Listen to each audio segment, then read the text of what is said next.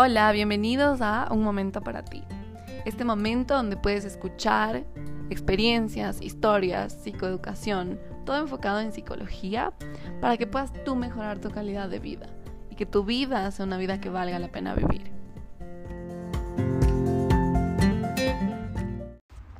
Hola a todos, bienvenidos a este nuevo podcast donde vamos a hablar sobre la dependencia emocional. Yo soy Adriana Muñoz, psicóloga, terapeuta cognitivo-conductual y dialéctica conductual.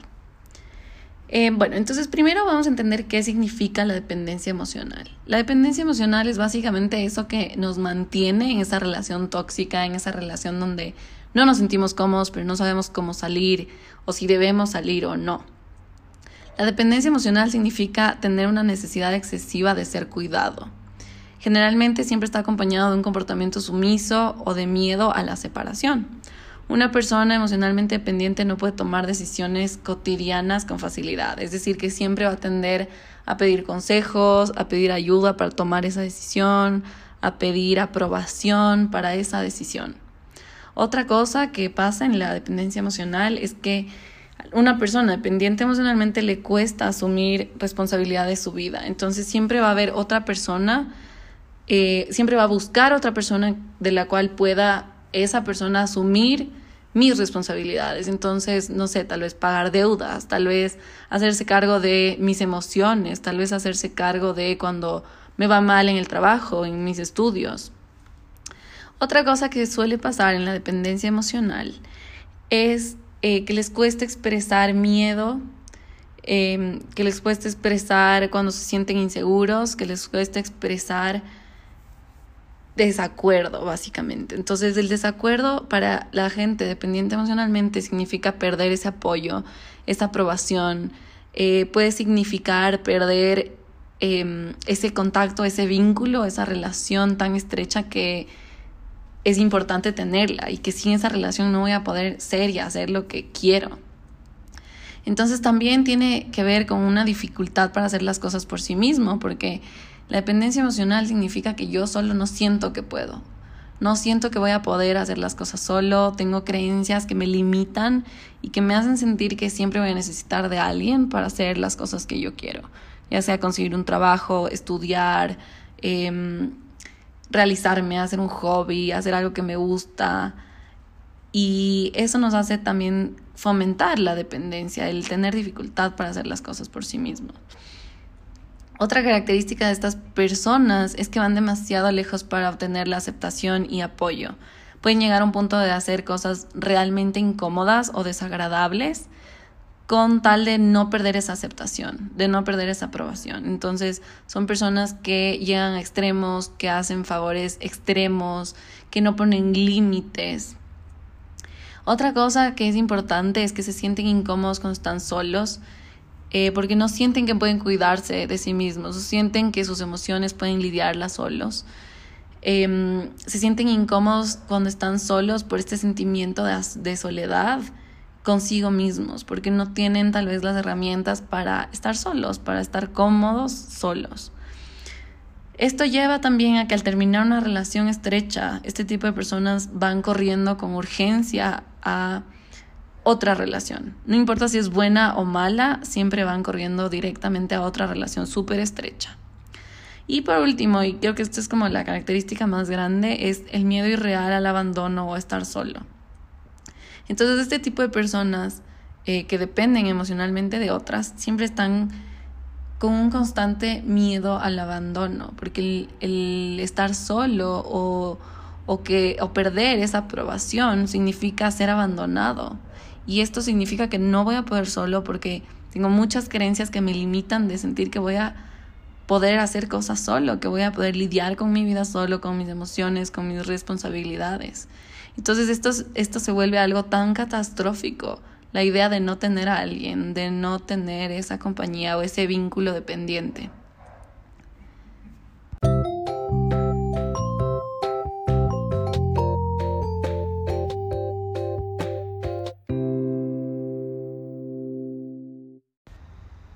Bueno, como ya les hablé un poco sobre lo que significa la dependencia emocional en este podcast, eh, quiero hablarles sobre la experiencia personal de alguien que pasó por esto, que lidió con esto en terapia y que afrontó muchas creencias que le hacían sentir eh, dependiente de alguna forma. Entonces les tengo un invitado especial, su nombre es Sebas, y nos va a contar un poco su experiencia. Hola Sebas, ¿cómo estás? Gracias por estar en, este, en un momento para ti. Eh, cuéntanos un poco sobre tu experiencia afrontando y lidiando con la dependencia emocional. Hola Adri, muchas gracias por la invitación. Eh, bueno, lidiando directamente con la dependencia emocional, mi trabajo fue eh, bastante duro porque, digamos, tendía siempre a, esta oportunidad de depender emocionalmente de mi pareja, de mi familia, de mis amigos, de, la compañía de alguien para sentirme bien y para estar bien. Eh, siento sin duda alguna que eso es un, patrón que está dentro de mi personalidad, pero eh, que gracias a Dios y, a, esta, a la terapia que, que tuve, ¿no? Eh, y al proceso que viví, tengo las herramientas necesarias para sentirme bien estando conmigo mismo y, no recaer en esta oportunidad de darles ese peso a, a, a, las personas que, que, están en mi entorno, ¿no? O sea, ese peso de, de que si es que no estás conmigo, de si es que no eh, me acompañas y de si es que no me escuchas, eh, me, me enojo y no me siento bien y estoy frustrado y estoy mal sino que entiendo que esa responsabilidad y ese bienestar eh, es mío, es propio, ¿no? No depende de nadie más, ¿no? Son herramientas que uno va eh, encontrando, descifrando, eh, y más allá, no, no se trata de, de, cifrar en, no sé, ¿sabes? Parece eso, me suena muy mística esa palabra, pero es más bien un, una oportunidad de aprender en terapia cómo lograr sentirte bien contigo mismo, ¿sabes? Eh, cómo eh, entender que las riendas de tu vida las tienes tú y, que cuando en algún momento llegas a sentir esa oportunidad de, de, si es que no estoy con alguien, de si es que no está conmigo, de si es que no, le cedes el control de tu vida a esa persona, ¿viste? Y eso no está para nada eh, padre ni, ni, ni, cool, ¿no? Para todo tu, cotidianidad para tu vida. Entonces... Sí, es eh, como que en algún punto la dependencia emocional te llega como a esclavizar a la voluntad de los otros. Entonces te llegas como a cambiar el día si es que una persona no está ahí para ti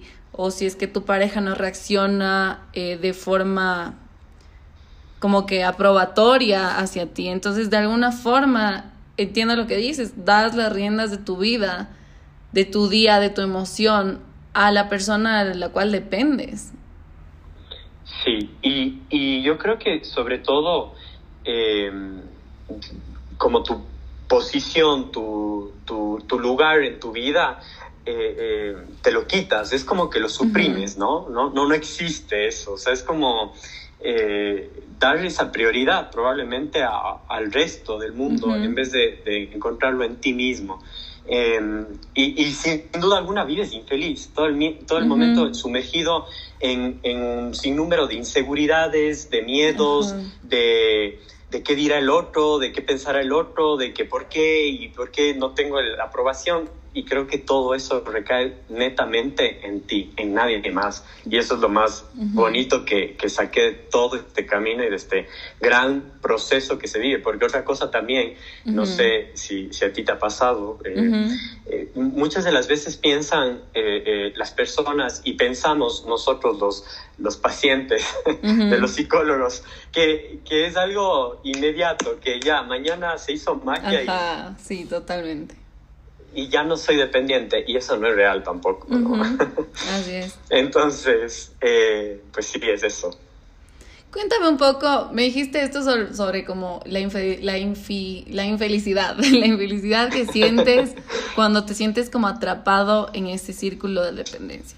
¿Cómo te diste cuenta tú o en qué momento dijiste, no puedo más con esto, necesito ayuda? ¿Cómo te diste cuenta de que eras dependiente o qué pasó ¿Qué te hizo pedir ayuda?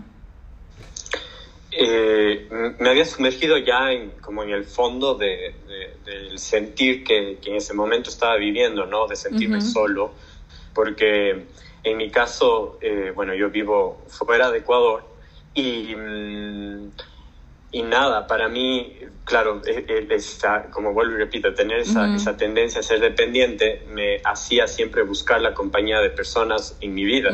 Y llegó un momento en el que me estuve completamente solo, me hundí al máximo de, de, subsuelo existentes en, en, mi vida, ¿no? Y, mm, y nada, realmente pues había perdido mm, la noción eh, completa de, de la perspectiva de mi vida, ¿no? Pues no estaba bien. O sea, llega un punto en el que... Cuando, ajá. llega un punto, o llega ese punto en donde uno ya no se encuentra bien, pierdes la perspectiva, no sabes a dónde vas, no sabes con qué caminas, eh, no te concentras en tu día, no haces absolutamente nada sino pensar eh, cómo, cómo consigo compañía o cuándo estoy, o cómo ¿Cómo logro tener esa compañía? Incluso, eh, no sé si es tu caso, pero lo que pasa muchas veces es que, y yo lo he visto en pacientes, en amigos, en familiares, que uno busca cualquier compañía, sea buena o mala. Entonces dejas de distinguir qué compañía es buena, qué compañía es mala, solamente compañía y ya, no importa lo mal que me haga sentir, no importa lo tóxico que sea, o los límites que se sobrepase esa relación con tal de tener a alguien, sea bueno o malo, o saludable o no. Sí, y, también sientes que probablemente la falla eres tú. En mi caso, directamente y personalmente, yo siempre he vivido este, este, este patrón de abandono y que me, me hizo caer en, una, en, en, siempre buscar compañía y no querer sentirme de nuevo eh, pues solo, porque de pequeño el primer abandono que tengo y rechazo que tengo es de mi papá. Luego tengo el segundo abandono que me marca la vida, que es el de mi mamá. Y así, pues el resto de gente que, que era como la más cercana a mí, sentía ese rechazo y ese abandono que sufría.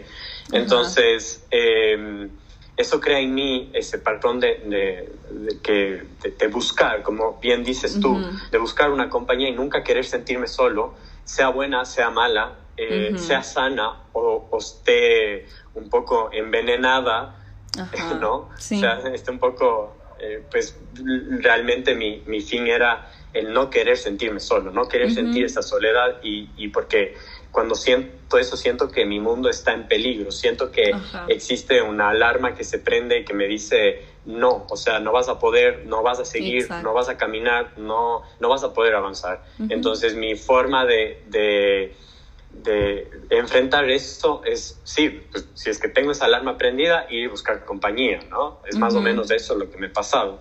Entonces, cuando me reconozco en ese, en ese episodio de mi vida que fue muy triste es cuando busco ayuda y, sí. y cuéntanos qué pasó de ahí en adelante. Entiendo que fue un proceso, como nos contabas, no fue de la noche a la mañana, pero cuéntanos ahora qué herramientas tienes, cómo te sientes después de trabajar todo eso y descubrir estas cosas importantes de tu vida y de tu camino personal. Cuéntanos. Mm, bueno, pues, el, proceso y el camino en terapia fue eh, y es largo, ¿no? No, no es de, como vuelvo y repito, de la noche a la mañana. En mi caso, eh, he ido varios años a terapia. Eh, esta última vez, este último periodo fue de más o menos un año y medio en donde me reconocí, eh, bueno, creo que el primer step siempre es el, el encontrar el, el, problema y, y, entender que existe un problema, ¿no? Y afrontarlo, eh, porque lo que pasa muchas veces es que no queremos afrontar. Claro, pero cuando ya descifras que tienes un problema al frente, muchas de las veces pasa eso, o sea, como que ya caíste tan a fondo que dices, bueno, ya, o sea, eh, ¿y, qué pasa, no? Y, encuentras el problema y, y, sí, muchas de las veces pasa que no queremos afrontar y otras veces sí, sí, sí, sí lo hacemos, ¿no?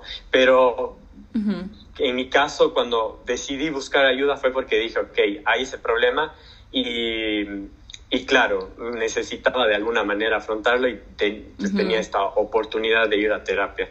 Encontré herramientas como las... Eh, eh, como esta oportunidad de entender que las riendas de mi vida o, o, la dirección de mi vida la tengo yo, no la tiene absolutamente nadie, ¿sí? Entiendo también que yo no puedo ser eh, eh, ese constante, no sé si es que está, tú me corregirás, pero eh, este constante, esta constante víctima de mi vida, ¿no? O del mundo, en donde yo, ¿por qué, por qué, por qué? Y es que yo, pobrecito, y yo, es, es muy fuerte porque yo no me había dado cuenta que al decir eso de yo, pobrecito, y yo, ¿por qué? Y yo no he tenido, y yo no he podido, y yo esto, estoy cayendo en esa oportunidad de reconocerme como víctima del mundo y la víctima de, de, de, mi misma vida. Entonces, es otra también de, esas, eh, de esos encauces que te llevan muchas de las veces a, a, a, una dependencia, ¿no? Porque dependo de alguien para poder hacer, dependo de alguien para poder salir y dependo de alguien para que entonces las oportunidades en mi vida se abran. Y eso no es real.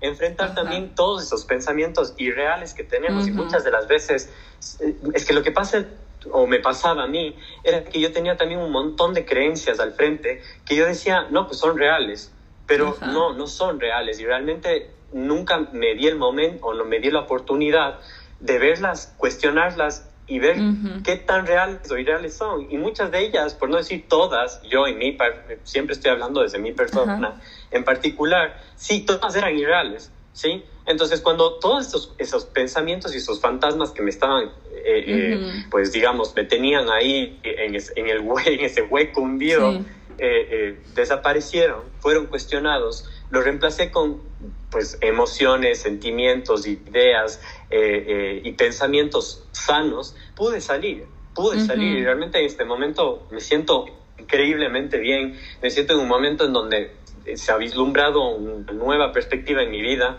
en donde puedo hacer, deshacer, eh, eh, donde me bueno, gracias a Dios tengo la posibilidad de trabajar desde mi casa y en mi casa paso absolutamente solo, puedo tener compañía telefónica o compañía de alguien, pero si no, pues también y muchas de las veces incluso prefiero estar solo porque todo funciona y fluye muchísimo mejor, pero es desde ese momento en el que decidí realmente tomar las riendas de mi vida. No sé si es que es que son un montón de cosas que podría decir, pero no sé si te he respondido eh, eh, un poco de todo lo que de todo lo que he aprendido y todo lo que ha sido. La clave es lo que dices, las creencias con las que creemos, los abandonos físicos, emocionales que tenemos en la vida que nos hacen sentir que no vamos a poder solos y que necesitamos de ese externo que tal vez no hubo, que tal vez algo pasó, un evento, un momento, algo de nuestra crianza que nos hizo pensar que no lo íbamos a lograr, que no vamos a poder si no estamos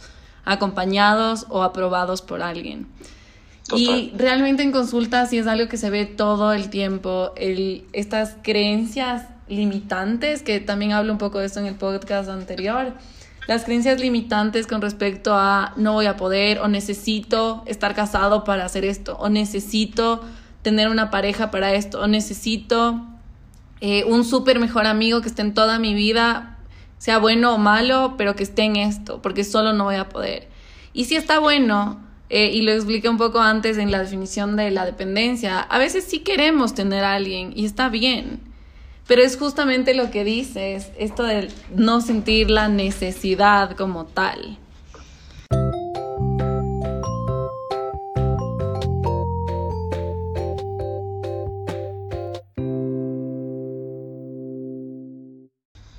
Y sí, pero también pienso que hay esa posibilidad también de, de mejorar, porque por ejemplo, yo conozco eh, un caso muy cercano a mí, de mi familia, en donde eh, em, pues es una pareja muy dependiente, ¿no? Eh, ella no quiere hacer absolutamente nada si no es con su esposo, ¿no?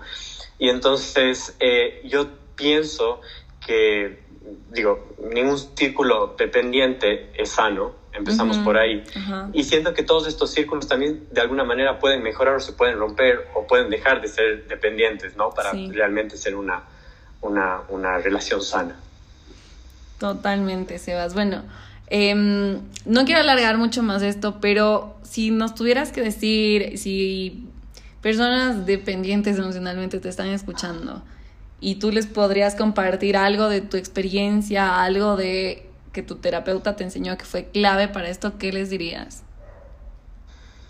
Pruébense. Eh, realmente para mí todo esto se, se resume, ¿no? en, este, en esta oportunidad de probarme y, de que se prueben el romper todas esas creencias limitantes y esa perspectiva tan errada, tan negativa, tan oscura, en donde eh, muchos podemos caer, pero que finalmente siempre existe esa oportunidad de, como vuelvo y repito, de romper ese círculo, de ver una luz, de, de mejorar, de, de cambiar y de pues transformar nuestro entorno en algo sano, en una perspectiva buena para nuestras vidas y, buscar ayuda. O sea, es que es lo mejor que uno puede eh, obtener y tener en, en, su día a día, en su vida, ¿no? El, el, saber que incluso una vida sana no es solo ir a un gimnasio, no es solo ir eh, eh, y comer todos los días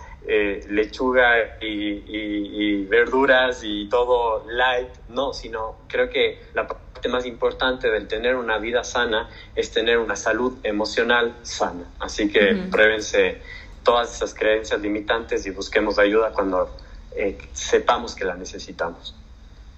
Qué lindo, Sebas. Muchas gracias por compartirnos tu camino tu experiencia, que no es fácil, eh, no mucha gente le encanta compartir datos así de su vida, te agradecemos mucho, estoy segura de que alguna persona te va a escuchar, se va a sentir entendida y va y tus consejos también pueden ayudar a esta persona porque viene de la experiencia. Muchas gracias, Sebas, por estar aquí en un momento para ti.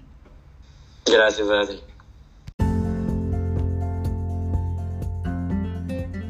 Gracias por escuchar este podcast de la dependencia emocional. Este episodio estuvo súper interesante.